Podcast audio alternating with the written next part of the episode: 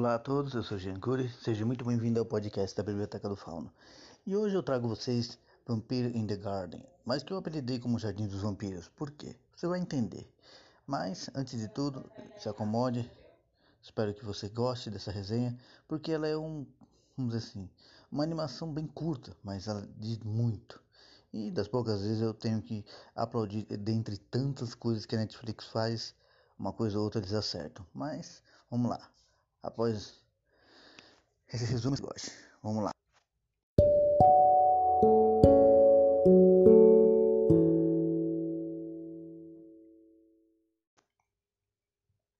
É um cenário já bem, já clichê, tipo pós-apocalíptico, aquele situação onde humanos ficam de um lado, vampiros do outro. É mais ou menos uma Mad Max iluminada, pois os humanos vivem sobre torres de luzes de neon assim, que é já para afastar eles, enquanto que os vampiros, a maioria, que era uma casta nobre, como você já viu em inúmeras outras obras, perderam essa nobreza por causa que os humanos caçam eles adoidado. Só que em certa parte, os vampiros têm uma certa vantagem física, como eles mesmos descrevem, mas eles também são ditos como eles uma um próprio princípio de uma praga, que não se diz, não diz é, em, vamos dizer assim, o porquê dessa praga e e o que essa praga faz com os seres humanos? Somente colocam os vampiros como se fosse a praga em si. Mas até então, beleza. Vamos agora falar sobre a Rainha dos Vampiros.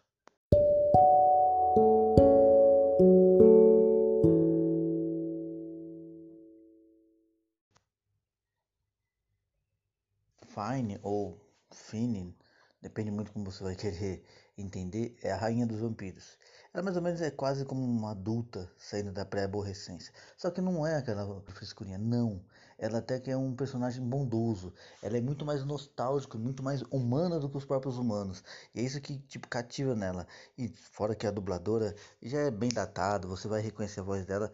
Só que Desculpa de novo, eu não colei e procurei saber quem que é você que dubla, mas me perdoe. Mas tirando isso, a vivacidade que essa personagem traz, não somente na dublagem, mas nas coisas que ela conserva, cultiva, porque ela tem quase que um cantinho dela para tipo um, um catabagulho onde ela guarda todas as coisas que ela gosta. E o que mais ela gosta é o que eu amo, que é música. Putz, eu adoro música. E essa vampira tipo é vidrada em música.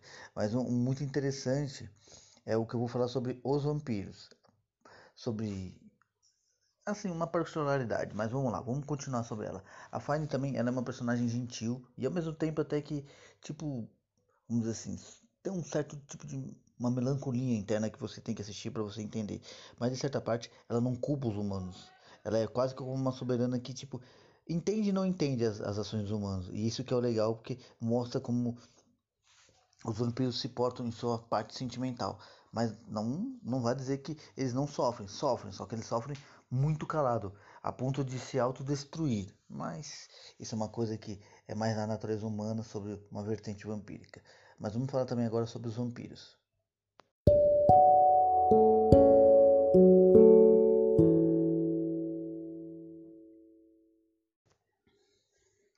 Uma particularidade que eu acho muito legal é o design desses vampiros, que eles são meio que tipo albinos, logicamente, porque eles não tomam sol, mas o mais legal é que ele tem aquele olho leitoso, como se parecesse ser uma, um, um cadáver ambulante. Só que ao mesmo tempo, lógico, eles sangram, eles têm sentimentos, se reproduzem, como eu te disse, mas o mais interessante é um ou outro que tem uma característica, sabe, padrão. Não, quando eles já estão meio que são vampiros da ralé, eles já têm aquela barba, eles já têm tipo um pouco mais de barriga, eles têm um vampiro mais alto, mais baixo, mas quando são da realiza, eles já são mais tipo esguio, eles são meio que tipo um padrão genético. Mas isso é uma silhueta bem interessante e até ressalta. Mas o que eu acho mais legal é que eles têm uma metamorfose, como por exemplo, eles podem pegar as próprias mãos e criar delas as asas de vampiro. E o mais legal, eles têm tanto um olfato, mas eles têm uma audição muito, muito mais assim peculiar ao morcego. Então assim, por causa dessa audição, todos os humanos são proibidos e até esqueceram a cultura da música ou qualquer outro tipo de som, seja de fita cassete, CD, vinil. Isso é uma coisa que os vampiros conservam, porque eles gostam disso. Eles gostam dessa parte dos seres humanos. Só que os seres humanos não souberam dosar isso de uma medida mais assim produtiva. Afinal, o ser humano é aquela coisa, né? quando não entende ou se acha inferior, já quer meter bala. Isso é o que, é o, que o ser humano não precisa nem ser descrito, ele é o ser humano típico. Ele é aquela coisa que um manda, a maioria faz. Mas tudo bem. Isso é datado do filme, mas é uma coisa que tem que ser clichê para isso.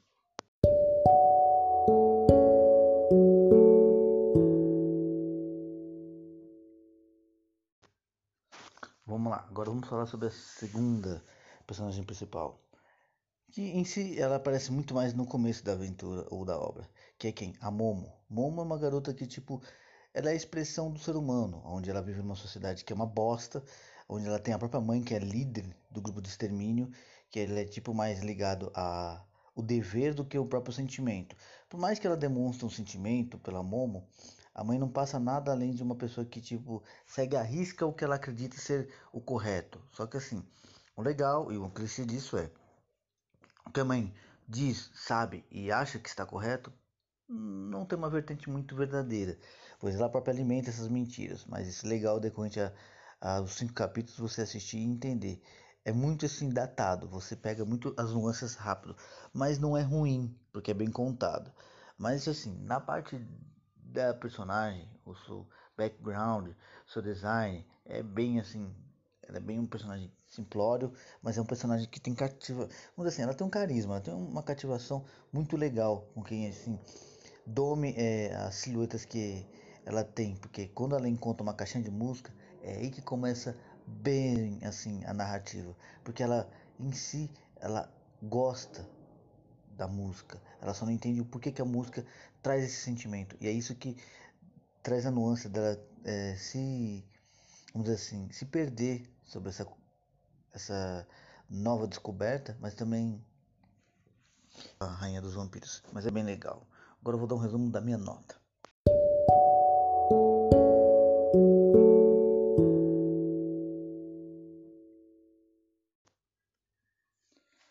Momo é um personagem humano, uma garotinha típica, com uma silhueta bonitinha, é aquele personagem que é sentimental, mas o porém é que ela já vem há muito tempo num grupo de extermínio, então muitas vezes ela vai, assim, você vai ver, ela tem um vacilo sentimental. Ela, tipo, quando ela descobre a primeira vez o som de uma música sobre uma caixinha, ela se perde na situação e quase morre. Mais uma outra vertente, ela tem uma amiga que também compartilha dos mesmos sentimentos de querer conhecer coisas novas, mas decorrente aventura, ela vai fazer escolhas após ela perder muita coisa do que ela gosta, tanto como seu lar, como seu respeito próprio familiar, pois ela tem uma mãe muito rígida, que por mais que ame ela de um jeito militar, é aquela coisa datada, é tipo, você segue o que eu quero porque você tem que fazer aquilo que eu acho melhor para você. E isso é legal, o debate familiar, a própria necessidade do personagem. Claro, isso é uma vertente que foi muito utilizada em narrativas consecutivamente. Mas é, é aquela coisa, a Netflix errou muito também em histórias. Mas nessa ela acerta na sutileza simples. Nada de tipo muito rebuscado numa aventura. É uma coisa que já conta linearmente. É aqui que a vida delas segue. É isso que traz ela de novas opções. E esse é o leque de opções. E é isso que traz Momo como um personagem muito pessimista e ao mesmo tempo positivo.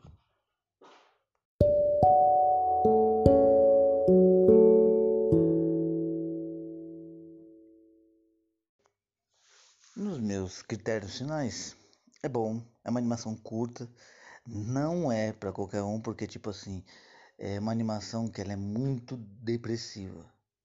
Se você pegar bem assim, teve uma certa hora que tipo, eu olhei e falei, caramba, mano.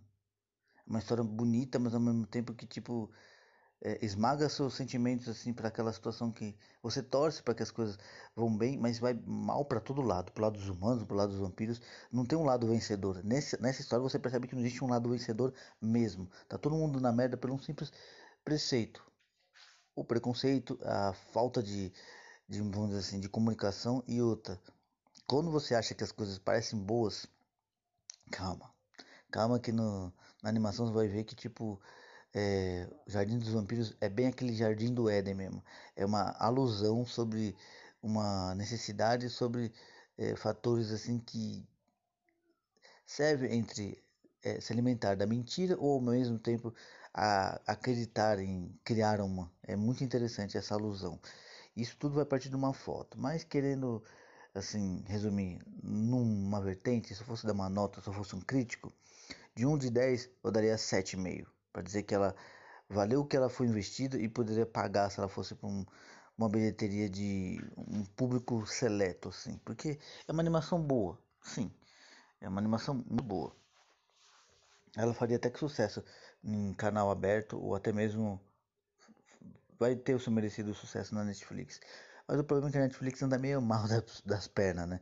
Então, querendo ou não, a parte de publicidade para esse tipo de animação vai ser somente na plataforma. E isso é triste, porque é uma animação boa. Não é aquela coisa que você fala, uau, mas é boa.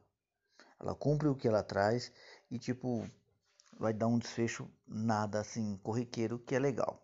Afinal, água com açúcar já não chega à vida que é empurrada pra gente com falsas verdades e, e aquela coisa, você tem que ser feliz a todo custo. Não, felicidade é uma situação que é momentânea, mas ela só é contínua quando você se sente bem consigo mesmo aonde quer que você vá.